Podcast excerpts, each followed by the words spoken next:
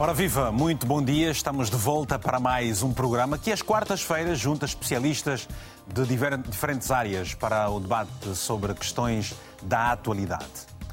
Por causa das perdas e danos resultantes das alterações climáticas, a COP28 no Dubai acaba de registrar uma decisão histórica com a criação de um fundo para ajudar os países mais vulneráveis às alterações climáticas. Países do Norte e do Sul chegaram a acordo sobre as regras de funcionamento deste fundo, de um fundo de 100 mil milhões de dólares por ano, com início oficial previsto já para 2024.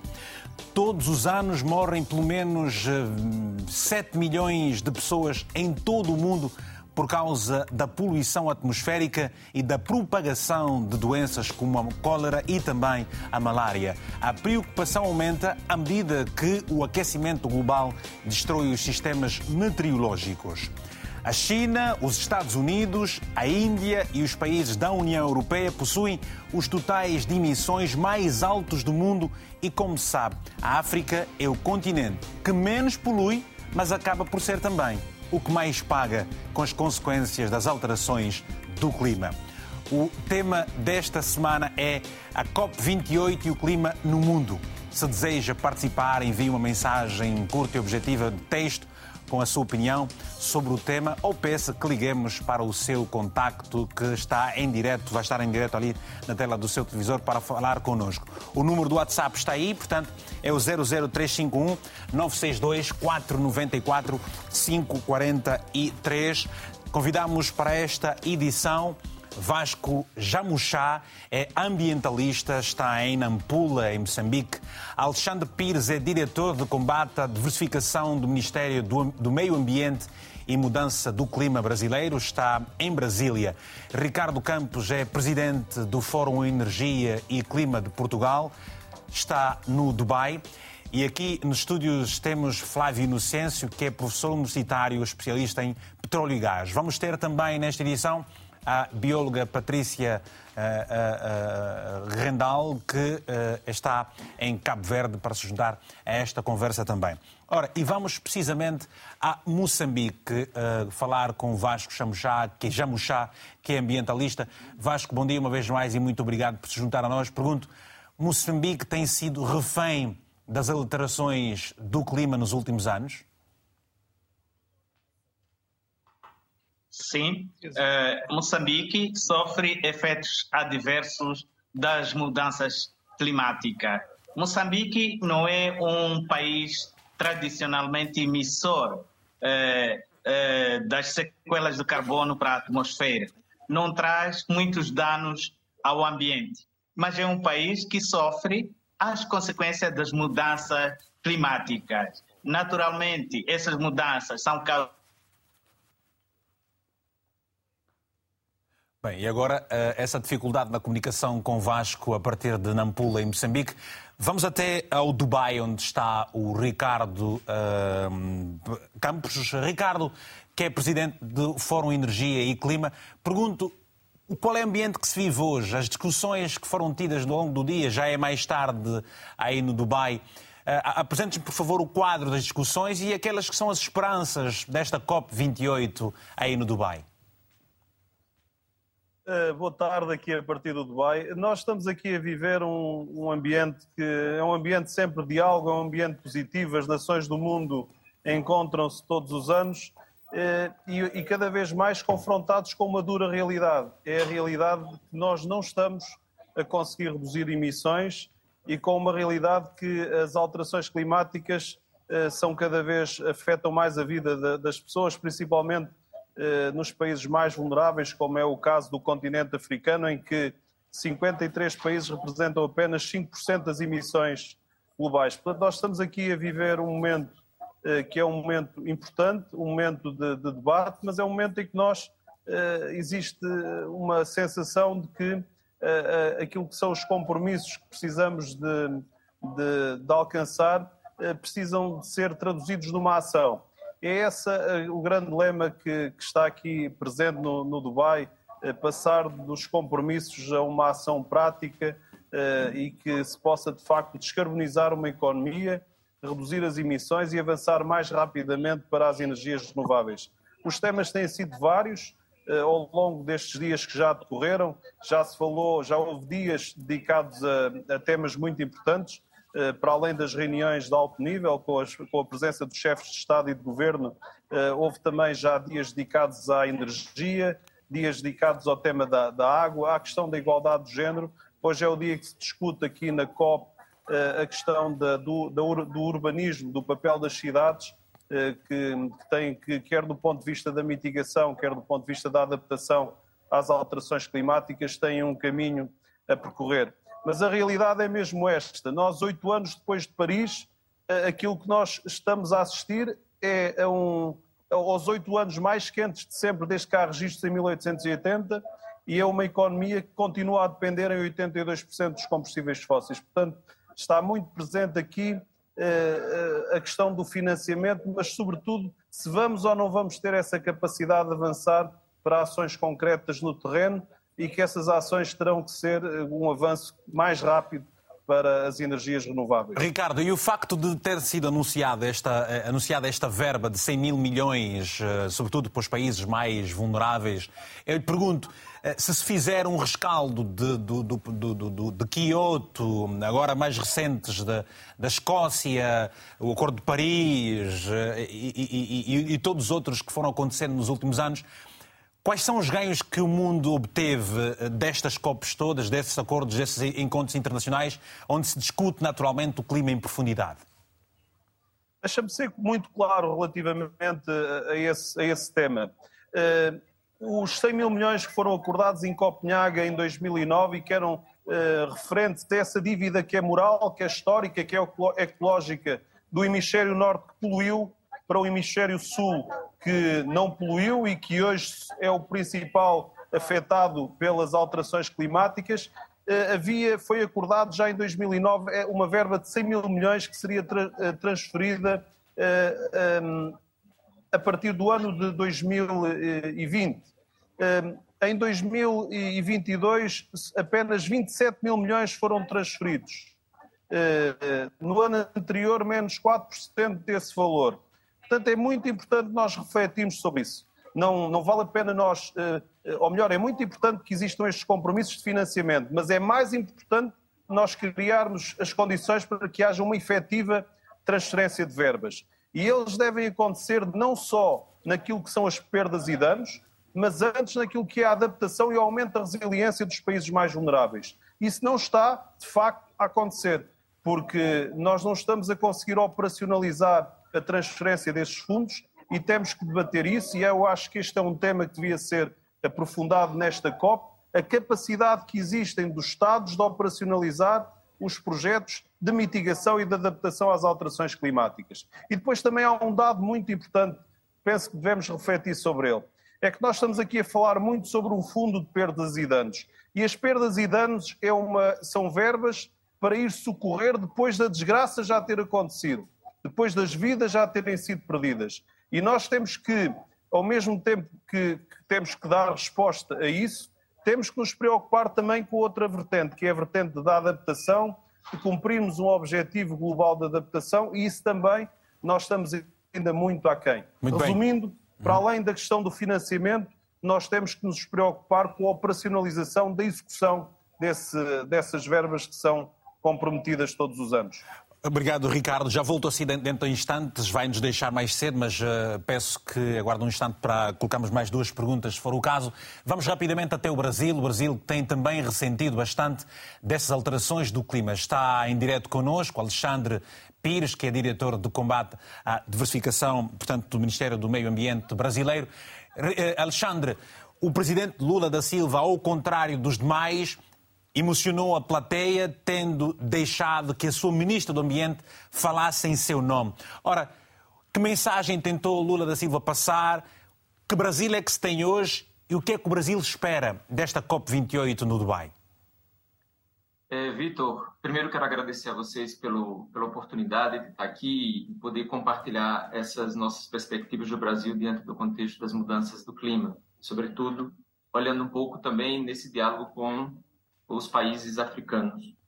as principais emissões dos gases do efeito estufa do Brasil é, são pelo desmatamento. E a gente teve um processo é, no governo anterior do Brasil muito intenso de liberação do desmatamento, é, do garimpo ilegal, ou seja, de uma série de, de danos que a gente tem à terra e que tem às nossas florestas. A ministra Marina eh, Silva, quando assume o Ministério do Meio Ambiente e Mudança do Clima no Brasil, a convite do presidente Lula, assume junto um compromisso de eh, zerar o desmatamento até 2030, cumprindo dos objetivos do desenvolvimento sustentável, dos ODS. E esse movimento, essa, essa, esse, essa, essa prática que o presidente Lula faz ao convidar a ministra Marina para falar como uma, uma pessoa que tem sua origem nas florestas, é uma demonstração do compromisso do governo com a, a luta contra o desmatamento, que é o nosso principal emissor. Então, hoje a gente já tem, é, sobre a liderança da ministra Marina, é, o Programa de Prevenção e Controle ao Desmatamento e às Queimadas na Amazônia, que é o PPCD Amazônia.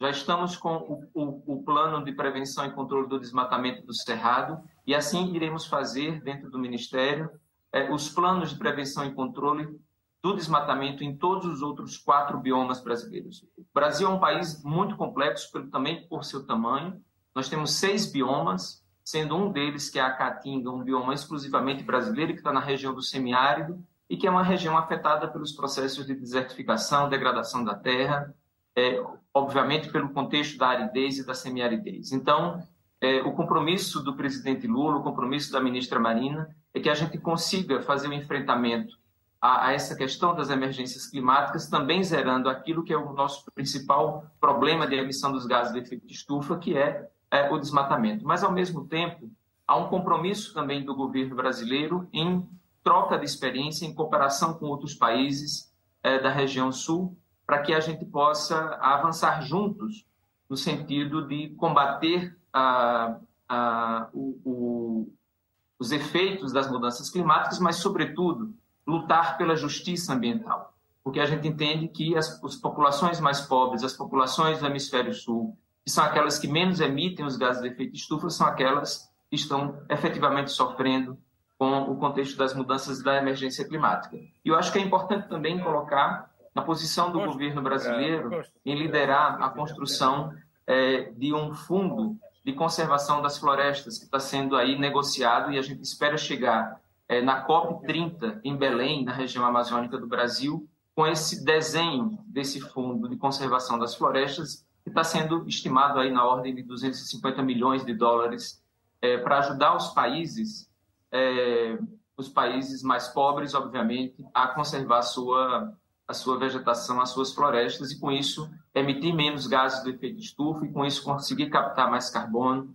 e a gente conseguir também um pouco mais de é, um pouco mais reduzir as desigualdades sociais e econômicas que a gente tem no nosso país, olhando para a perspectiva da oportunidade que é uh, da gente combater uh, os efeitos das mudanças climáticas nesse contexto de emergência que nós vivemos. Então, nós esperamos que a COP é, trate de questões muito, ou tenha como resoluções questões muito concretas para a mudança desse contexto que nós vivemos.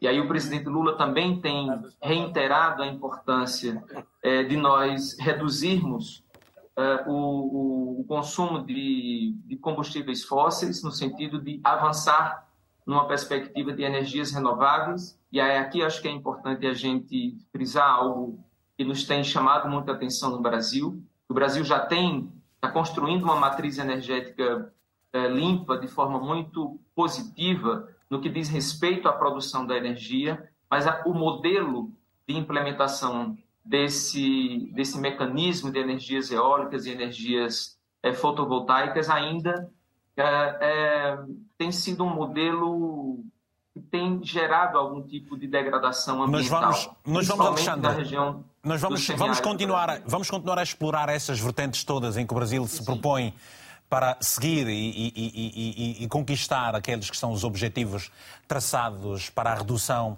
portanto, uh, uh, de tudo aquilo que uh, tem estado a, efetivamente a contribuir para as mudanças do clima. Patrícia Rendal Rocha é bióloga, está em Cabo Verde. Patrícia, muito obrigado pela prontidão em estar connosco aqui também no painel em que se discuta a COP28 e, e, e, portanto, e o clima no mundo todo. Na sua área específica, enquanto bióloga cabo-verdiana, tem ressentido o país das alterações do clima? O que é que nos pode falar relativamente à, à, à sua expectativa desta COP28 no Dubai? Ah, bom dia, obrigada, Vitor Hugo, por este convite. Uh, eu, enquanto, enquanto ilhas, nós sabemos que muitas vezes nós falamos em mudanças climáticas no sentido das emissões de carbono, mas nós sabemos que essas emissões de carbono e outros gases de efeito de estufa uh, têm um real impacto também na biodiversidade, que muito pouco se fala quando nós falamos de, de clima e de mudanças climáticas. Em Cabo Verde, sendo ilhas, nós temos aquilo que nós chamamos de biogeografia das ilhas, não é? Porque não temos muita quantidade de espécies, mas temos muita qualidade. Isto significa então o endemismo, não é? Que nós, nós temos muito, uh, espécies diferentes, mas dentro desta espécie talvez seja um ou dois indivíduos de cada espécie. Isso traz uma responsabilidade enorme ao país quanto ponto quente de biodiversidade. Nós sabemos que quando uma espécie existe num único local ou num único país, como é muitas das nossas espécies de répteis terrestres, muitas das nossas espécies de aves marinhas, são realmente, só existem aqui, são endémicas. Isso dá uma responsabilidade ao país porque ela não se torna, é cabo-verdiana, a espécie é endémica daqui é cabo-verdiana, mas se ela se extingue nas ilhas, ela deixará de existir em todo o mundo. Então, isso traz uma responsabilidade ao país e essa espécie se torna uh, do mundo, não é? Não, não pertence apenas ao país. Quando nós falamos de alterações climáticas, isso vai causar que estas espécies, que muitas delas, a sua biologia faz com que uh, dependa da precipitação, e nós sabemos que nós estamos na zona do Sahel, onde a precipitação é escassa, uh, elas dependem da precipitação para a sua desova, não é? Para colocar ovos ou para reproduzir no geral.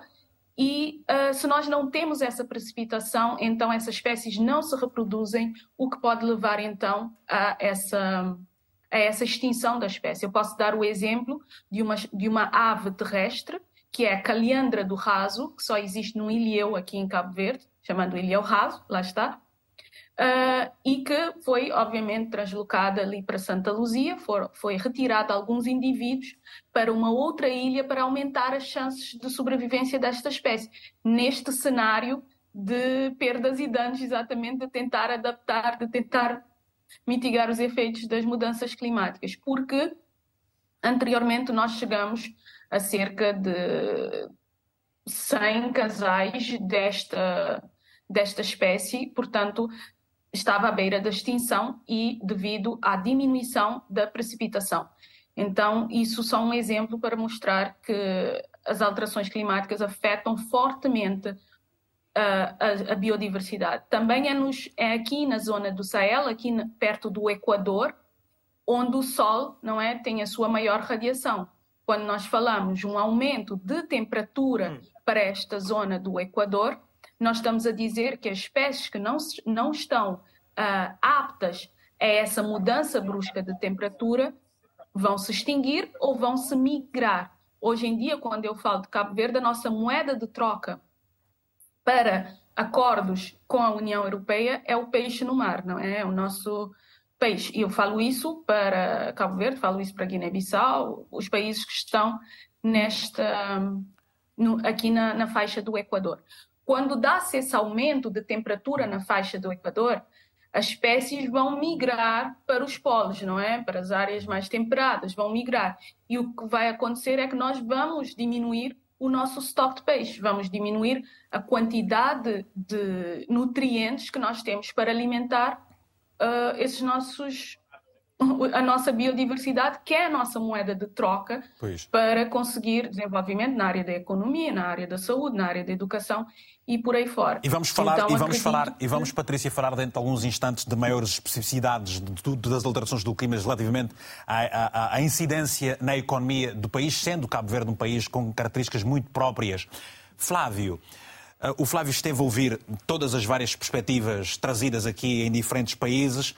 Estamos a falar de uma COP28 que se realiza no Dubai. Os Emirados Árabes Unidos são um dos grandes produtores de petróleo. Estamos a falar uh, aqui do combate aos combustíveis fósseis. Qual é a leitura de um especialista uh, uh, nesta matéria, olhando para aquelas discussões que vão sendo tidas e o que é que o mundo precisa fazer efetivamente para retirar o que prejudica e trazer novas soluções? Muito obrigado pelo convite. Uh, atentamente o os outros convidados e concordo inteiramente. A, a, a, primeira questão é uma questão de consenso. Uh, temos que tomar, uh, uh, temos que tomar que, portanto, medidas para, para implementar que, do Acordo de Paris. as alterações climáticas existem, que têm um impacto. Esse, esse, impacto é feito pelo uso dos fósseis, desde que começou a Revolução Industrial. Só que há fatores que também temos que considerar. Um dos fatores que temos que considerar é que, quando olhamos para questões climáticas, eh, não é fácil implementar. E vimos o debate que houve para a criação, que foi a grande inovação do COP28, eh, deste fundo. Eh, isto porquê? Porque temos que olhar para, para, para as políticas energéticas que, que de uma forma holística. O primeiro aspecto é, quando olhamos para, por exemplo, a África, nós temos que entender que a África encontra-se numa situação de pobreza energética. Eh, é que não é só que, do continente que menos emite, é o continente que menos, menos utiliza energia, em números absolutos, e per capita. E quando falamos já do clima, eh, o que estamos a falar é de coordenação global. E torna-se muito difícil quando olhamos para um dos critérios, é o critério uh, do dinheiro e financiamento. E não é apenas financiamento público. É necessário haver um maior engajamento que do setor que, privado, em especial do setor fóssil, que representa como disse que o nosso convidado, 80% do consumo primário energético. A questão é como é que se faz uma transição rápida. Faz com maior investimento, mas também com muita inovação tecnológica. O que é que o setor petrolífero pode fazer? Que, e o, uh, as três principais fontes, uh, petróleo, gás e também o carvão, que é o, o, uma das principais uh, razões porque é que a China e a Índia são os maiores, neste momento, que, poluentes. O que se pode fazer é implementar uh, tecnologias como, por exemplo, de captura de carbono. Uh, por exemplo, a Noruega, que é o maior produtor de petróleo que, uh, na Europa, neste momento está a implementar de captura de carbono nas suas emissões. Uhum. Isso é uma forma inteligente de continuar, por enquanto, a utilizar os fósseis e, de uma forma inteligente, uh, também diminuir. Outro aspecto muito interessante que houve a partir de 73, quando houve a primeira crise choque, choque petrolífero, quando o, preço, quando o preço do petróleo sobe e gás natural, que o consumo por fósseis eh, diminui. Só que torna-se mais caro para, para o consumidor, mas isto pode ser um incentivo para que se faça uma transição mais rápida. Quanto que dos Emirados Árabes Unidos, temos que entender que, apesar de ser um dos maiores produtores de petróleo, essencialmente, não tanto gás natural, é também um dos maiores investidores em energias renováveis. Eh, devo recordar aqui aos nossos ouvintes que, eh, por exemplo, a sede da IRENA a Agência Internacional de Energias Renováveis é baseada em Abu Dhabi. Uh, Abu Dhabi, é, dentro dos Emirados Unidos, uh, é, é dos Emirados que mais investe em energias renováveis, inclusive que países como a Arábia Saudita. Os países já têm um plano de transição energética. Que para os países que, produtores, eles têm que ter um plano de transição energética, um, para a diversificação de exportações, é o caso de países como, por exemplo, Angola, Brasil, Moçambique, que agora é um produtor de gás bastante relevante, e saber que tem que ter uma matriz de exportações que não dependa de energias que vão sofrer uma transição rápida. Portanto, há um consenso eh, global. A questão é, como, como disse bem, que, que os nossos ouvintes, como é que se operacionaliza isso? Tem que operacionalizar isso através de planos de transição energética rápidos. Uhum. Não se pode comparar um país ou consumidor, como por exemplo a Alemanha, com um país uh, uh, produtor, como por exemplo a Arábia Saudita. E depois há países que são consumidores que de produtores. O maior produtor hoje, hoje de petróleo é os Estados Unidos. Eh, produz 13 milhões de barris de, de petróleo por dia, mas também é o maior, uh, maior uh, emissor. emissor. Então, isto é muito complicado. Isto não é algo uh, só na perspectiva de países produtores. para países Complicado grandes... é, mas as consequências estão aí à vista, naturalmente. Já, para... estão, já se ressentem, inclusive os, próprios, os próprios Estados Unidos têm é, ressentido isso E tem que se pensar apenas não só energia eólica e de foto, uh, voltaica. voltaica. Tem que se introduzir a questão uh, da energia nuclear, que uma energia limpa. Agora, tem outros riscos. Mas a França, tem, a França por exemplo, que, é uma, que consome basicamente esta energia, também tem outros, outros problemas, que é como uh, uh, uh, livrar-se do, dos resíduos, dos resíduos não é? Esse é um dos principais... Urânio, sobretudo, se não estou em erro. Correto. Que tem que colocar aquilo a 12 quilómetros. Sim. Uh, este é um dos problemas, mas, mas, eu vou dar um exemplo. Que os maiores emissores agora são a China e, China e Índia, se, se não estou em erro, a par dos Estados Unidos. 70% que, da produção elétrica que, desses países é de carvão.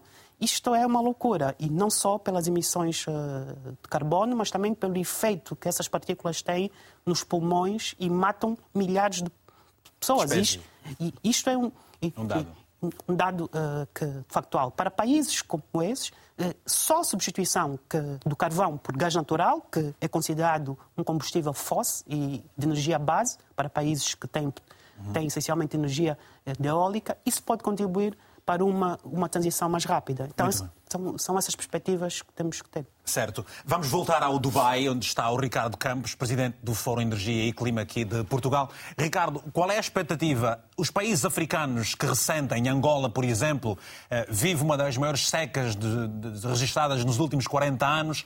Eh, já se pediu que o, o país pudesse. Uh, como é que se diz? Tem um termo próprio que não me vem agora, mas era passar por um estado de emergência por causa das consequências da seca, sobretudo no sul de Angola. Moçambique eh, é um país que, para além do gás, também tem carvão e que ressente na zona eh, eh, do Índico das fortes alterações do clima. O que é que os países africanos têm estado a falar aí? O que é que se espera deles? Qual é o posicionamento que têm estado a, a, a ter? E o que, como é que o mundo olha exatamente para a vulnerabilidade dos países africanos que têm secas longas eh, eh, e mortíferas, sobretudo também? É uma, é uma questão muito complexa e é uma questão que, que, tem, que está diretamente relacionada com um dos temas principais e onde o mundo não tem ido bem. nós, com esta crise climática, com o sistema climático em ruptura, com esta concentração de gases com efeito estufa que chegou às 420 partes por milhão. Portanto, nós em 1990 estávamos nas 350 partes por milhão, que era já um valor limite. Nós já estamos muito acima.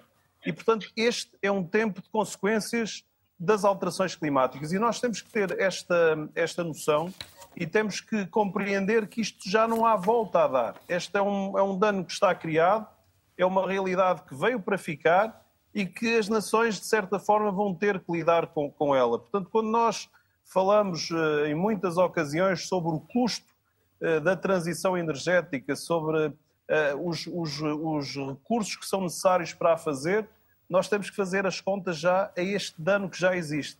E não, só, não é só o dano das tempestades mais fortes e destrutivas, estas tempestades que vêm do mar, desta natureza mais zangada, mas é também estes, estas, estas secas que referiu e muito bem, que são também realidades que vieram para, para ficar, com tempestades que se vão, uh, local, uh, vão, vão ter períodos de chuva muito mais uh, curtos e intensos, contrastado depois com secas mais longas.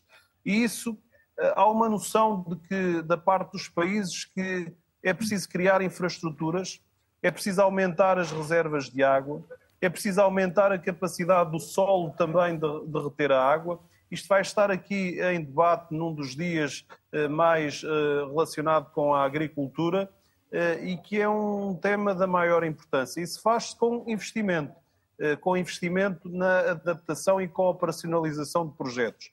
E deixar aqui só este alerta que é muito importante. Nós não temos tempo, nós precisamos de acelerar mesmo e, e isto tem que existir uma operacionalização muito maior naquilo que são uh, os, os, prazos.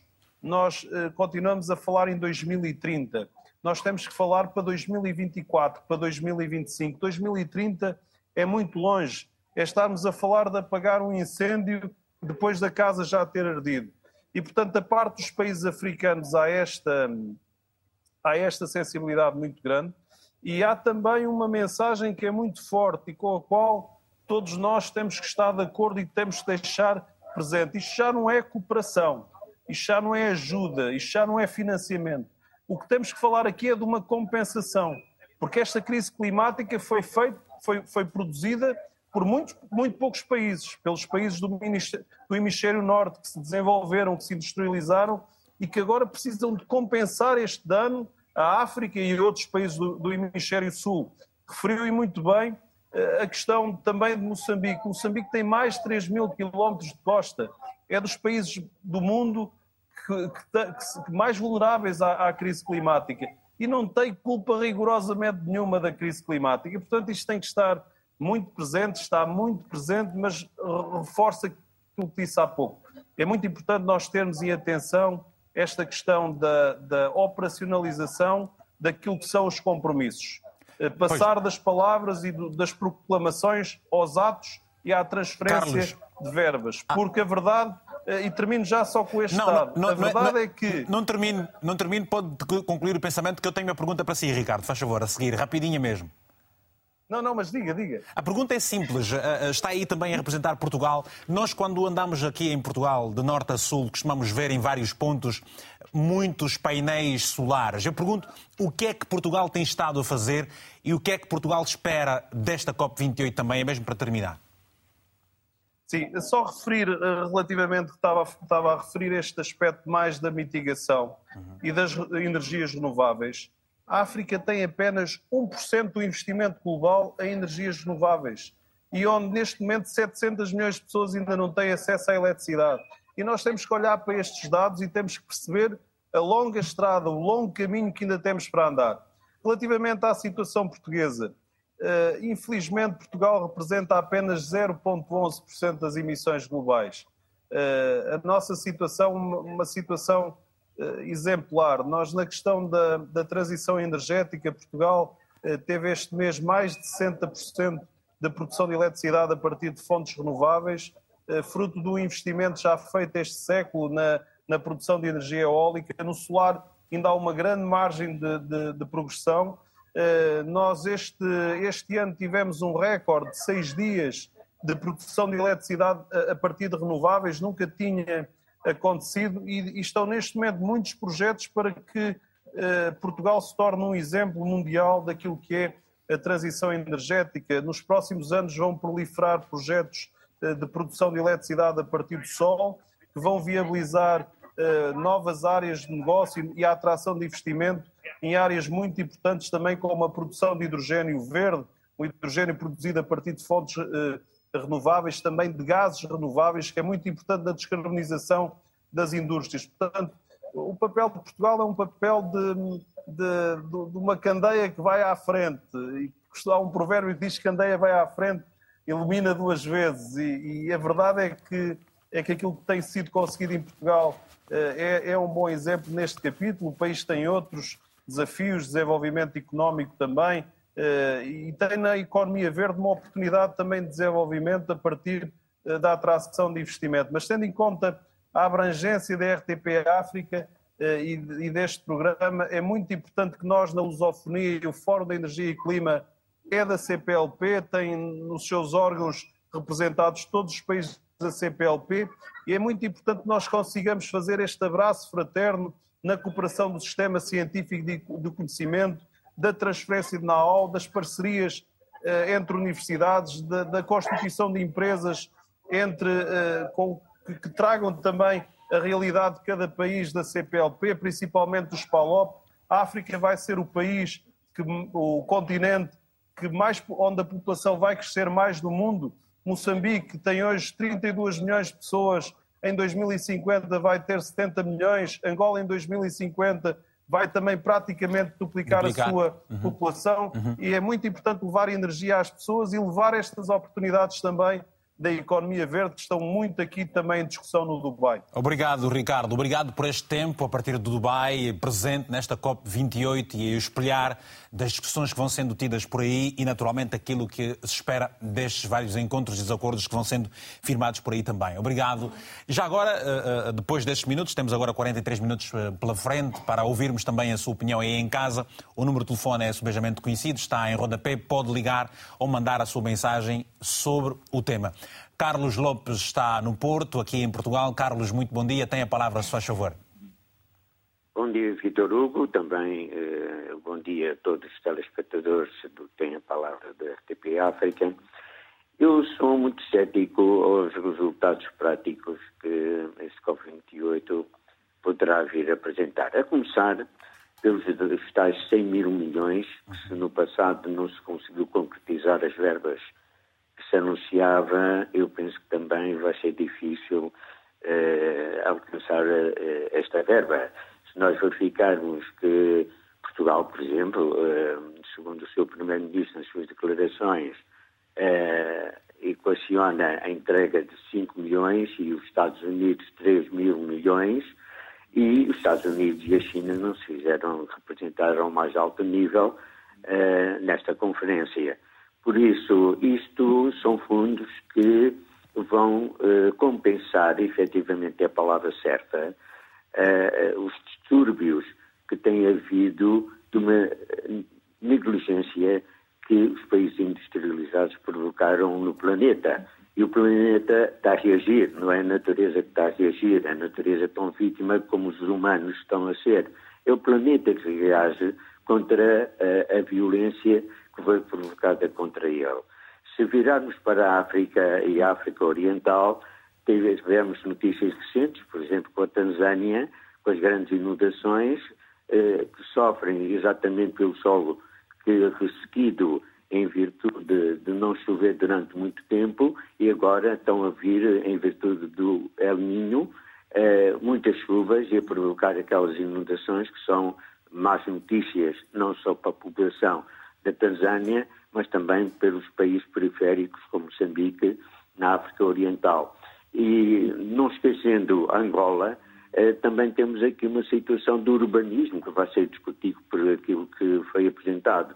E no urbanismo, se virmos Luanda, Luanda sofre todos os anos o problema das inundações, sofreu agora muito recentemente no mês de novembro, com perdas de vidas humanas, e eh, concluímos sempre de que não há um plano eh, urbanístico de bacias de retenção, temos grandes quantidades de água em Luanda, temos um rio escondido em Luanda e por isso a governação nessas inundações. Optam por valas que depois não resolvem o problema e não propriamente de escoamento dessas águas. Por isso o problema é realmente muito extenso, muito vasto, mas as soluções não deixam de ser simples. E nós em Angola temos muitos fios, estamos a construir e a concluir uma das maiores barragens da África, temos efetivamente nas lundas uh, energia fotovoltaica com base no sol, há outros planos a fazer-se e, no entanto, repare que neste acordo uh, dos caminhos de ferro do, do Lubito para escoamento de minerais do Congo e possivelmente da Zâmbia, falou-se na energia, mas não sabemos exatamente o que se vai fazer. Desejo um bom dia, muito obrigado. Obrigado, Carlos, eh, pela sua presença uma vez mais aqui também no programa. Vamos daqui a pouco regressar ao painel. Eh, vamos eh, tentar retomar o contacto com Moçambique para perceber exatamente as consequências de todas essas alterações do clima. Antes, uma rápida passagem pelas mensagens que nos vão sendo enviadas. Comecemos pelo Junilson Neto, a partir de Benguela, em Angola, que nos escreveu o seguinte.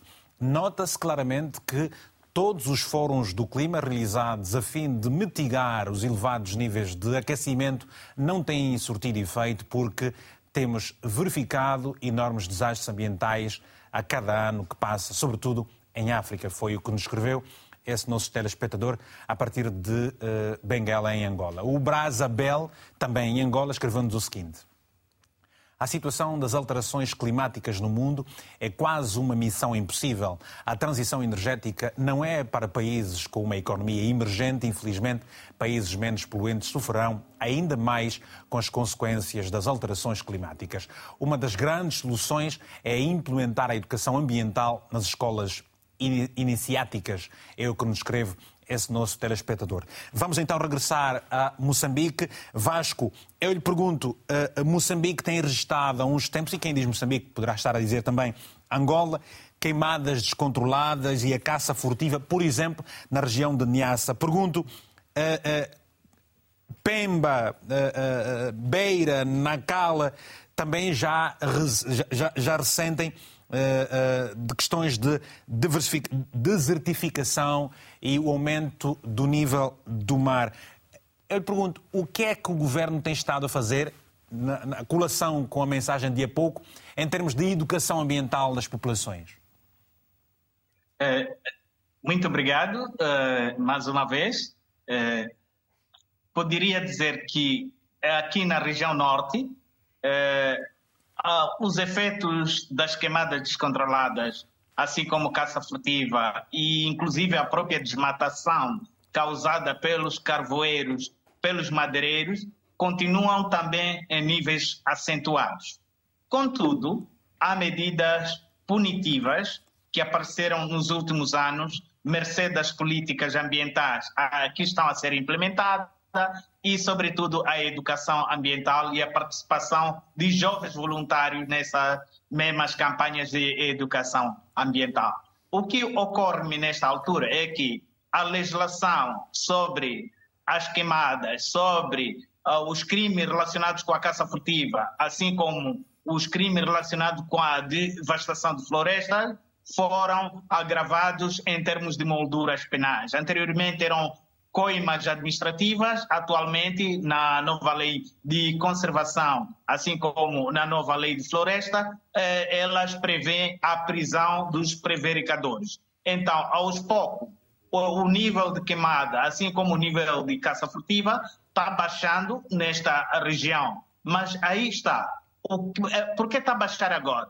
Porque, logicamente, os recursos também são escassos. A madeira de nível comercial está escasseando o nível de animais que havia também já não é o mesmo de há 10, 15 anos atrás. Então, consequentemente, as medidas foram endurecidas e também há uma nova medida que é a expansão dos parques e reservas, a criação de muitas áreas de conservação. Soubemos já há pouco tempo que há uma nova criação de uma área de conservação a nível de Cabo Delgado, que abrange a região região de Pundanhara e Palma, então, logicamente, que nesses locais a caça, a queimada, assim como a, a, a, a o desflorestamento, serão proibidas. E tem um parque grande, também o Parque Nacional das Quirimba, que abrange cerca de sete distritos, tem a Reserva do Niassa, também abrange muitos distritos de Niassa, que é até agora a maior reserva do mundo. Eh, essas áreas também há proibições sobre eh, essas, esses crimes de caráter ambiental. O que tem acontecido? A nível das escolas, temos mobilizadores que fazem as campanhas de educação ambiental para as crianças, para que elas cresçam com a mentalidade de conservação. E, e importa também salientar neste fórum que Moçambique, neste ano, vai conquistar um prêmio mundial da maior mobilização de ambientalistas do mundo pela, pela campanha mundial de limpeza realizada no passado dia 17 de setembro do presente ano. E estas campanhas, assim como outras e medidas endurecidas pelo governo, todas elas estão a trabalhar em conjunto para a conservação do bem comum. Eu também gostaria de contribuir um pouco sobre a participação de Moçambique no COP28. Eh, recebemos a comunicação junto do Ministério de Terra e Ambiente, que Moçambique leva também como temática a problemática da transição energética, a problemática de financiamento para as mudanças de adaptação climática. Eu não iria uh, também desfazer o meu pensamento não seria muito desfasado em relação aos comentadores anteriores. Realmente, para a África, a transição energética, principalmente para Moçambique, ainda é uma miragem. Porque o consumo de combustíveis fósseis ainda é alto e não se prevê para breve a sua, a, a, a sua mudança e somos extremamente dependentes ainda do, do carvão e do combustível e também as fontes de energia eólica, assim como energia fotovoltaica, bem como a energia hidráulica proveniente da, das barragens e outros recursos naturais, ainda é, é, é, pouca. Nós temos uma grande barragem que produz a energia, mas ela não é suficiente para sustentar todo o território nacional. Ainda tem no plano, desde o tempo colonial, a construção de mais 15 barragens pequenas e grandes, inclusive a própria extensão da central norte de HCB, Pandancua e Muamba Major e mais uma série de barragens em Moçambique. Então, com a conclusão desses projetos ainda em papel, é que nós poderemos transitar convenientemente ou seja, para ou seja, a Vasco, Ou seja, Caorabassa já não é suficiente para a demanda, não é? Sim, que a hora baixa não é suficiente e mesmo durante o, o, o, projeto da capacidade instalada, ela não seria, precisaria de mais duas uhum. centrais uhum. do nível de HCB. Portanto, na altura pensava-se a central térmica de Moatize, que com a crise da transição energética, suponho que esta central térmica não é mais eficaz porque ela é poluente. Vamos... Então, a extensão da HCB, assim como a Pandancua e outras barragens, é que elas poderão sustentar para níveis até pelo menos 30 a 40% de energias renováveis. Obrigado, não Vasco. a 100%. Bom, eu vou pedir também à, Paula, a nossa realizadora, para nos mostrar algumas imagens das consequências das chuvas, eh, sobretudo em África, Moçambique particularmente, a seca em algumas regiões. Nós temos essas imagens, como se pode ver. Portanto, não é uma questão de privilégios de, de regiões. Uh, Flávio, o mundo tem estado a enfrentar, não é mais uma novidade. Eu lhe pergunto, mas aqui, eh, quando se discute a questão da energia, parece que há uma tríada de elementos que são fundamentais, em que vocês especialista em petróleo e gás, tem estado a falar. Gostava que uh, se referisse um pouco a isso e que comentasse o exemplo, por exemplo, do Quénia, uh, que desde a década de 80 tem estado a fazer um investimento brutal em energia geotérmica, uh, que mais de 90% do território tem essa energia. Portanto, há exemplos bons que podiam já ter sido seguidos, não? Sim, sem dúvida. Uh, geralmente, quando olhamos para questões energéticas, uh, temos que olhar para a procura uh, de oferta mundial uh, por energia. Depois temos que, olhar para a matriz energética de cada país. O problema é, quando falamos nos copos, os vários copos, que no fundo são a implementação da, da Convenção Quadro das Nações Unidas para alterações climáticas, temos que entender que uh, estamos a falar de implementação que é nacional. Não há um órgão internacional que obrigue os Estados a implementar aquilo que eles próprios definem as NDCs, National Defined Contributions.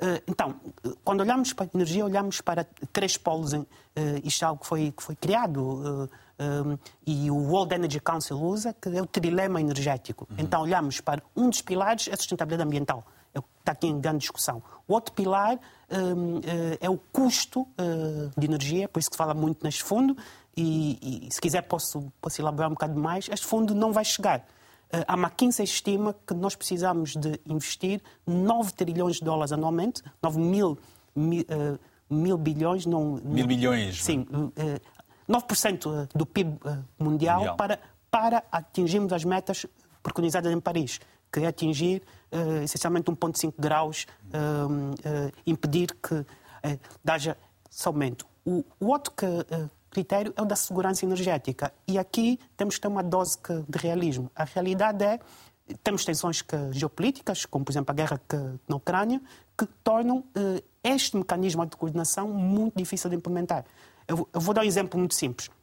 Eh, a procura que, mundial de petróleo que atingiu este ano o nível mais alto de sempre, eh, mais ou menos que 102 milhões de barris que, por dia. Eh, a procura mundial por gás natural e carvão continua a crescer. Isto, isto no mundo é por isso que a gente energia. E já vamos falar com o Brasil daqui a pouco, nesse, né, com estes dados. O Brasil tem estado a aumentar a sua capacidade de produção. Uh, tem. Uh, o Brasil vai, vai, uh, vai chegar a 5 milhões de barris de petróleo dia em, em 2030. Agora, as pessoas confundem que da matriz elétrica com a matriz energética. O país pode ter uma matriz energética, matriz elétrica limpa, mas ainda está muito dependente de, de, dos fósseis. É o caso de Portugal, 80%, creio que 80%, ainda está dependente das energias fósseis. Isto não quer dizer que a energia elétrica, que, que a matriz elétrica, não seja limpa. Então, por consumo energético. A alternativa será a nuclear? A, nu, a nuclear mas vai... não há aqui os receios, como por exemplo a, a questões de Fukushima? Uh, a nuclear apresenta riscos. Uh, agora, para países grandes como, como a China, que são os países que mais têm crescido economicamente e mais têm aumentado que, das suas emissões, da substituição da sua matriz elétrica por uma matriz mais limpa, que, por exemplo, que de substituição de carvão por gás natural, como ocorreu nos Estados Unidos, uhum. e isso fez diminuir as emissões dos Estados Unidos, isto, isto é um impacto imediato eh, nas emissões e a adoção, como, por exemplo, em França, 80% que, da matriz elétrica é nuclear. Se a China e a Índia eh, tivessem isso, nós estávamos a falar de eh, mudanças muito significativas uh, no crescimento uh, das emissões nesse sistema. Abaixo... Temos de ser realistas. Muito bem. Vamos até o Brasil e daqui a pouco vamos regressar também a Cabo Verde para, uh, e no Brasil particularmente vamos falar com o Alexandre Pires, não é o cantor, é o Alexandre que está ligado ao Ministério do Meio Ambiente. Alexandre, o Brasil nos últimos dois anos particularmente registrou chuvas intensas, eh, a coisa de, um, 15 dias, um aumento das temperaturas nunca antes registados ou registadas e também eh, eh, vimos, por exemplo, aluimento de terra, desmatamento brutal. Há sempre diferenças de políticas ambientais de um governo para o outro. Qual é o pacto governativo que se, governativo, o pacto político que se pode gizar no sentido de todos aliarem para uma perspectiva que evite novas catástrofes? É, Vitor, eu tenho é, discutido com os meus colegas no Ministério e nós temos feito essa reflexão é, dentro do governo como um todo, uhum. de que é, o, o, programa de transição ecológica que o Brasil está liderando para a mudança da sua matriz de desenvolvimento e que oriente um pouco por onde é que o governo deve andar com um conjunto de políticas públicas, com os arranjos institucionais é, do governo federal, com os governos subnacionais, com o setor privado, com a sociedade civil, para que a gente tenha efetivamente é, uma contribuição maior e significativa é, para o planeta, vamos dizer assim, diante desse contexto das mudanças climáticas. E essa, esse programa de transição ecológica, que é liderado pelo Ministério da Economia é, junto com o Ministério do Meio Ambiente, o ministro, o ministro, Fernando Haddad, com a ministra Marina Silva e, obviamente, com o arranjo, com o conjunto dos, dos demais ministros do governo do presidente Lula, segue um pouco essa, essa direção, que é a direção de pensar é, como é que as ações, políticas públicas e contribuições do governo brasileiro podem é, fazer mudanças efetivas para que a gente consiga avançar é, é, num, modelo de desenvolvimento de arranjos de concertação para, para as nossas cidades, para o campo, para as populações mais vulnerabilizadas, vamos dizer assim, é, diante desse contexto das emergências climáticas. E aqui eu quero citar duas questões de forma muito específica. Uma delas é o que você acabou de falar sobre o contexto que a gente está vivendo no Brasil, é, de furacões na região sul, de começamos o ano de 2023 com uma seca na região sul que impactou a produção agrícola daquele território, daquela região, e agora estão sofrendo com processos de enchentes, de inundações, que também comprometem a atividade agrícola, a atividade produtiva e comprometem a vida das pessoas, sobretudo as, as pessoas que estão no campo e nas periferias das cidades. A região norte do Brasil está sofrendo um, um, uma seca inimaginável. Os rios Solimões, Rio Negro, Rio Amazonas teve uma, uma é, vivendo um processo de seca nesse contexto agora, é, uma, uh, ficaram praticamente, alguns deles ficaram totalmente sem navegação, porque é, a seca foi tremenda. E o, isso tudo potencializado, obviamente, pelo efeito do El Niño, e que vai chegar nesse primeiro é, semestre de 2024, a projeção é essa, para a região semiárida, para a região nordeste do Brasil, é, que é onde a gente tem o bioma caatinga, e onde é uma das regiões mais também, afetadas. Eu pergunto também, Alexandre, eu pergunto também, de que ponto é que uh, uh, os conflitos de interesse uh, têm feito com que o Brasil esteja a pagar uma fatura muito alta? Nós já vimos várias reportagens, de, por, na televisão pública portuguesa, por exemplo, de zonas com exploração de ouro que depois deixam os rios completamente uh, sujos uh, por causa das enormes... Degradados, completamente degradados. Exato, completamente degradados, com grandes máquinas que deixam as águas com completamente poluídas. Eu lhe pergunto, este pacto é possível no sentido de, entre que governo for, esquerda, direita, PT ou outro governo qualquer, não se altera este pacto no sentido de se alinhar todo numa, todos numa mesma, uh, com, uma, com uma mesma visão? Veja, é, o governo está trabalhando numa perspectiva de construção de um pacto, desse pacto que, que você muito bem é, sintetiza ou você, você traz como, como expressão, é, entre essa sociedade, governo federal, os governos subnacionais, setor privado. Agora, de fato, nós vivemos uma sociedade, e no Brasil, uma sociedade de grandes contradições. E essas contradições, obviamente, colocam em xeque a eficiência desse pacto.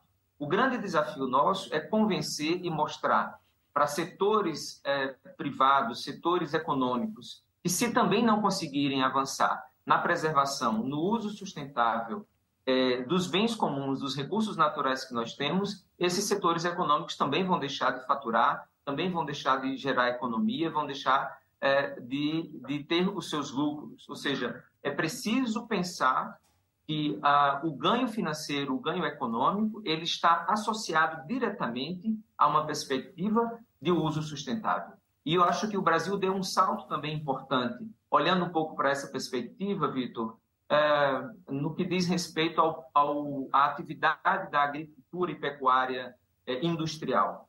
Quando lança o programa ABC, que é o Programa de Agricultura de Baixo Carbono, o ministro Fávaro da Agricultura e Pecuária e a ministra Marina, o ministro do, Meio Ambiente, o ministro Paulo Teixeira do Desenvolvimento Agrário, é, conseguiram ajustar os interesses tanto do setor privado, industrial, agroindustrial, quanto do setor do meio ambiente o setor da agricultura camponesa, para que a gente pudesse ter um plano que olhe que, e reconheça a necessidade de fazer uma transição para um modelo de agricultura mais sustentável. Agora, Obviamente que o trabalho do Ministério do Meio Ambiente, do IBAMA, do ICMBio, que são órgãos de controle ambiental no Brasil, é, tem conseguido avançar no sentido de co coagir e destruir esse, esse movimento de, de mineração ilegal, uhum. sobretudo em terras indígenas, que tem impactado as comunidades indígenas da região norte do Brasil. Agora, de fato, nós é precisamos é apelar para o, para o setor privado no sentido de que reconheça a necessidade da preservação das florestas, da recuperação das florestas. Nós vamos ver agora também, no, no, num, num outro uh, trecho de imagens uh, que temos preparadas sobre o grande impacto deste, dessas alterações do clima em África, por exemplo. Não, não, sei se vamos poder ver essas imagens para já, mas vamos a Cabo Verde. Uh, perguntar o seguinte à, à, Patrícia Rendal Rocha, o seguinte. Patrícia, uh, como é que se pode garantir um futuro sustentável em Cabo Verde, sendo que mais 90%, mais 90 do território é todo uh, água e, e, e um país que depende do turismo de que forma é que uh, uh, o Cabo Verde, com as chuvas e tudo mais, porque ou chove muito ou não chove nada durante muito tempo. Uh, como é que essas alterações do clima têm estado também a impactar no próprio turismo, sendo que o turismo é que muito contribui para, para, para o PIB de Cabo Verde? olá. Obrigada, Vitor. Uh, antes queria voltar um bocadinho lá atrás a dizer, Não e eu problema. acho que foi, foi algo que foi muito, muito aqui explicado, mas gostaria de frisar Esteja que quando nós falamos e nós perpetuamos, mesmo agora em Dubai, que nós estamos aqui a, a, fornecer ajuda, perpetuamos a ideia que estamos a dar uma ajuda externa, não é? Ou uma ajuda ao continente africano. E, e é importante saber que nós não, não é uma ajuda, é uma compensação pelos danos causados. É muito importante essas duas palavras serem bastante eh, aqui uh, referenciadas. esclarecidas, uhum. referenciadas, não é? Quando nós estamos a falar de um país em que uh, nós temos uh, como turismo o, o setor dos serviços, que a maior parte é, é o turismo aqui forte, não é? Nós, nós estamos na mira dos grandes hotéis uh, para, para o desenvolvimento do turismo, os all inclusive, não é? Que também tem as suas consequências. Uh, e nós estamos a perder, estamos a ter erosão costeira. Dados mostram que até 2050 nós podemos, os dados que foram feitos pela FAO para o Porto da Palmeira, na Ilha do Sal, demonstram que até 2050 nós podemos vir a ter uma elevação do nível médio do mar de 2 metros. Então, isso significa que nós estamos a perder uh, terras, nós estamos a perder a nossa. Nós já somos oceanos, somos 99% mar, não é? Uh, a nossa zona económica exclusiva é das maiores aqui da, da África Ocidental. Então, quando nós estamos a falar que nós estamos a diminuir a nossa área de, de terra, o que, o que vai acontecer é que vamos continuar a ter, não é? Nós temos aqui um ditado que em crioulo diz: se chuva bem, morre fogado. Se tem chuva, morre de sede. Então, se, se, se chuva vier, nós morremos afogados. Dito dessa forma até faz-nos rir, mas, eh, mas é, é, é, se há muita chuva, morremos afogados. Se não tem chuva, há sede. Morremos de sede, uhum. exatamente. Então, é, é, isso que nós temos e para toda a zona do Sahel nós temos gráficos que demonstram esse ponto. Nós tivemos três anos de seca, três anos de seca intensa, em que os agricultores continuaram a ir para o campo. Hoje, este ano, este, este ano, este ano agrícola, que foi em agosto, não é? As águas, nós tivemos pragas. Uh, nos nossos campos de milho, em que os agricultores também se viram gregos ali a tentar uh, apanhar o seu. E estas seu imagens, essas imagens são é de chuva, essas imagens são de chuvas em Cabo Verde. Exato. Então, quando nós, nós temos seca, não temos o alimento. Quando temos essas chuvas intensas, a semente que coloca na terra vai embora, não é? Uhum. Então, vai na, nas cheias. E nós estamos a falar de, também desse setor, não é? Que traz aqui o Vitor Hugo para o turismo. Os dados também já demonstraram, nós fizemos aqui um artigo científico que demonstra que os turistas também, no inquérito aos turistas, eles dizem que se não houver uh, uma diversidade que traz esses países, não é? Que, que situam-se aqui nesta área com a grande diversidade para fazer mergulho recreativo, se não há essa quantidade de biodiversidade no mar para fazer mergulho uh, recreativo, eles simplesmente não, não querem então uh, vir uh, ter, ter Cabo Verde como destino. Isso é, é, a resposta dos turistas. Então, nós, nós precisamos garantir pois. a nossa biodiversidade para poder garantir o turismo. Patrícia, eh, eh, nos anos anteriores, nas várias discussões em diversas plataformas que Cabo Verde esteve a participar, sobretudo eh, em. Uh, na Escócia, Cabo Verde elencou 14 eh, contribuições, 5 para mitigação e 9 para adoção, e depois uma centena de medidas planeadas para o impacto e compromissos para combater exatamente as alterações do clima. Pergunto, Há hoje no país uma consciência ambiental maior da parte da juventude que tem acesso às tecnologias? Ou vocês aí também enfrentam uma dificuldade muito grande? Há, registram da parte da população uma grande ignorância relativamente a esta preocupação que deveria ser de todos, que, eh, eh, que são as alterações do clima? Em Cabo Verde, eu, eu posso, posso crer que há, há, obviamente nós somos ilhas, somos insulares e eu não posso falar por todas as ilhas, mas há ilhas em que a educação ambiental está muito mais à frente.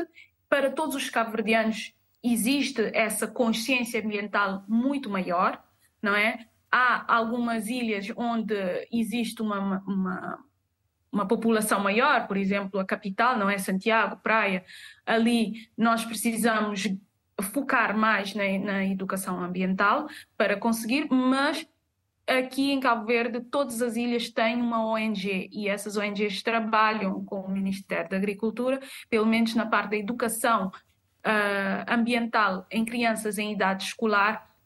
Uh, nós temos tentado garantir ir às escolas e falar sobre, sobre os efeitos das mudanças do clima e acredito que este ano, se não estou em erro, o Ministério da Educação também colocou as mudanças climáticas na agenda para, para desde o jardim de infância até as escolas básicas. Uh, temos tentado garantir este feito. Obviamente que, como tudo, é um trabalho uh, longo, é um trabalho intenso e o governo também tem, uh, eu acredito muito também pela, pela pressão dos países do Norte, tem tentado colocar e essas metas. Contudo, também nós já falamos aqui muito sobre as energias renováveis.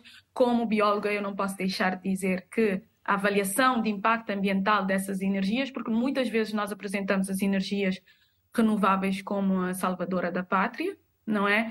Uh, eu quero deixar que, que as energias renováveis, que é muito bem, não é isso que eu estou a dizer, têm que ter a avaliação de impacto ambiental uh, para tudo, mas também para as espécies. Eu posso dar um exemplo: se nós começarmos a colocar uh, turbinas eólicas offshore, não é? No meio do mar, Sim. nós podemos ter impactos para os mamíferos marinhos, como as baleias, que normalmente são atraídas para as turbinas. As turbinas eólicas também uh, na linha de migração das aves, não é? Se nós colocarmos ali da Europa, Islândia, sei lá, a vir até a África do Sul, nós precisamos garantir que essas, que essas, um, essas turbinas eólicas são de ponta, não é? Redução de, de ruído e por aí fora, porque nós, nesse caso, nós estaríamos a afetar a migração de, das aves, ou dos morcegos também podem ser atraídos para, para os unidos não é, dessas turbinas eólicas, como é o caso dos painéis solares, onde muitos insetos não é, podem confundir essas, essa, esses painéis com lagos, não é? Porque tem o uhum. efeito espelho. Uhum. E como, por exemplo, as borboletas, como as abelhas, que nós sabemos que está, está um problema com a extinção, são as maiores polinizadoras na questão da agricultura. Vou... Então, nós precisamos garantir que a, a avaliação de impacto ambiental Sim. é bem feita quando nós trabalhamos em energias renováveis. Flávio, há aqui, eh, eh, eh, na sequência do pensamento da Patrícia, há aqui elementos de uma grande complexidade. Portanto, eu quando estivesse a viajar de Luanda até Malange, a minha terra, em Angola, o carro, o vidro, fica todo cheio de, de pequenos insetos. Eu saio daqui de Lisboa até o norte ou para o sul, não há nenhum quase. Ou seja, viajo bem, mas esse bem tem um porquê e esse porquê tem uma consequência.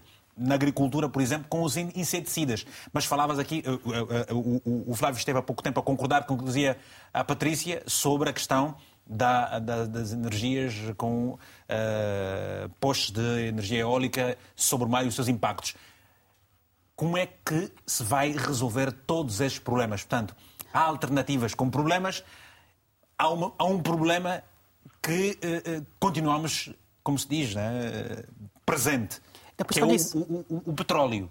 É por isso que eu disse, nós temos que fazer uma análise holística. Infelizmente o tempo é bastante reduzido, então tem que ser bastante que, sucinto. Mas é assim, algo, algo que não se falou aqui, e eu aqui no seguimento do, disse a Patrícia, uh, muito bem. Eh, por exemplo, a Agência de Energia Internacional, que, baseada em Paris, que pertence ao CDE, que essencialmente representa os países mais industrializados né, do mundo, fez um relatório que, recentemente, que eu uso muito, porque eu ensino um módulo sobre transição energética, eh, sobre o impacto que tem o uso eh, das energias renováveis e da transição energética na, na procura mundial por minerais. A, procura mundial que, por minerais que vai ter que aumentar nos próximos 30 anos cerca de 500%, que simplesmente não há minerais suficientes para isso. E isso tem um impacto em países como Congo, como Angola, uh, uh, países como como por exemplo a China, onde estão os minerais raros. E não é à toa que está a eh, fazer a, rota da seda então, e, chama... e, e, estas ligações ferroviárias também, não é? Por exemplo, a China representa 90% pois. dos minerais raros a nível mundial em termos de produção. E mesmo, e mesmo metais críticos, como por exemplo o cobre, países como por exemplo a Zâmbia ou o Chile são dos maiores uh, produtores, isto tem um impacto muito grande nas terras, uh, uh, nos conflitos, uh, por exemplo... Geopolíticos, bem, naturalmente. Que, geopolíticos, conflitos internos, uhum. como, como, por exemplo, expropriar terras de indígenas porque quer fazer uh, lítio. Então, isto aconteceu em Portugal. Uh, por exemplo, em muitas comunidades não, não querem que se faça a exploração de lítio porque isso tem impacto ou na agricultura ou no preço de, das suas casas. Então, isto não é algo simples. Para mim, tem que se entender esta complexidade que toda, que sabendo que existe um consenso... Isso é uma consequência do, do, do mundo capitalista?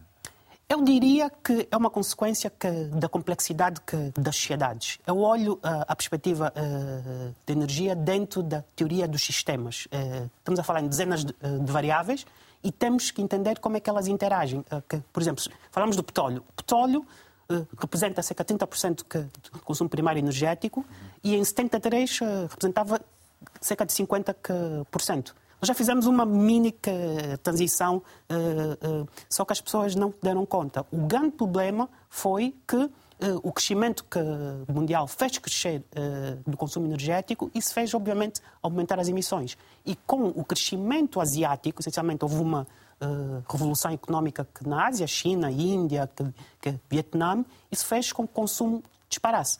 E falou-se muito aqui em algo que é da sustentabilidade. Esta é a palavra-chave. Eu vou dar um exemplo, uh, falou-se do turismo. A Arábia Saudita, que é um país que é dos maiores uh, produtores, inferior hoje aos Estados Unidos, que é o meu produtor, estão a desenvolver um projeto no Mar Vermelho, uh, chamado Red Sea Development Program, onde estão a fazer que do turismo que é regenerativo. Eles estão a ir para além da ideia de sustentabilidade. A ideia de eu repor que, natureza e melhorá-la até. Então, que Isto é... também é uma das soluções que temos, temos considerar, o hidrogênio verde, e, entre outras. Que é, que é, o que, por exemplo, Moçambique não faz, Vasco, que é a reflorestação por conta da desmatação que acontece. Quais são os principais desafios de Moçambique daqui para frente? Gostava que elencasse, sendo que estamos a terminar, eh, quais são os, os principais problemas eh, já identificados, com soluções também já ah, avançadas? de Moçambique, particularmente, por causa dessa questão do clima? Sim, eh, eh, para Moçambique, os grandes eh, desafios daqui para adiante é lógico. A, a redução da desmatação está em primeiro lugar. Já se fez muito, já se fez muito. Já criou-se limites criou-se cotas para exploração florestal, já criou-se a eliminação de algumas licenças que chamamos as licenças, uh, aquela licença primária que é de exploração de carvão, uh, licença simples, já tentou-se eliminar, já está-se a reconstruir a mancha florestal em algumas reservas uh, especiais, isto do lado de, de floresta. Do lado das mudanças climáticas, já temos uma casa resiliente, que é a casa que resistiria às intempéries que vamos viver daqui em diante, no período de dezembro até março, é época de ciclones em Moçambique. Vivemos, às vezes, entre três a sete ciclones por ano e bastante devastadores nesta região principalmente na costa. Então, o Ministério da Área das Obras Públicas, em coordenação com o Instituto de Gestão de Calamidade e outras entidades das Nações Unidas, desenharam uma casa que essa seria a casa resiliente para as comunidades locais. Mas aí está a questão inicial que o Flávio colocou, que é a questão do financiamento às mudanças climáticas. Nós garantimos a nível internacional que estão comprometidos fundos, mas na verdade há sete, se não seis anos atrás, o Moçambique foi devastado pelo ciclone Kenneth na região norte e na região centro. E até hoje, as populações estão à espera do fundo prometido, ainda não reconstruíram as suas habitações. O governo também criou uma unidade especial, esperou fundos e fundos não vieram. Então, retomamos para o ciclone, o ciclone Fred no ano passado. O, felizmente, o Edil, que estaria aqui conosco, já lembro, Vitor Hugo Mendes, que é o Edil Araújo, já esteve neste painel conosco. Manuel Araújo. Nesta mesma data. Manuel Araújo do Quelimane. Exatamente, já esteve neste painel, mas hoje está a representar-nos como um dos moçambicanos que está na COP28, também levanta a questão de que Quilimane sofreu uhum. efeitos devastadores de mudanças climáticas, Portanto... mas ainda não Sim. Moçambique tem vários desafios pela frente. Nós estamos agora com quatro minutos. Vou aproveitar o momento para passar também aqui ao Alexandre Pires para dizer o seguinte. Alexandre, Alexandre, uh, uh, uh, Moçambique nada. o Brasil tem também essa questão da preservação de regiões muito particulares por conta de povos índios, por exemplo.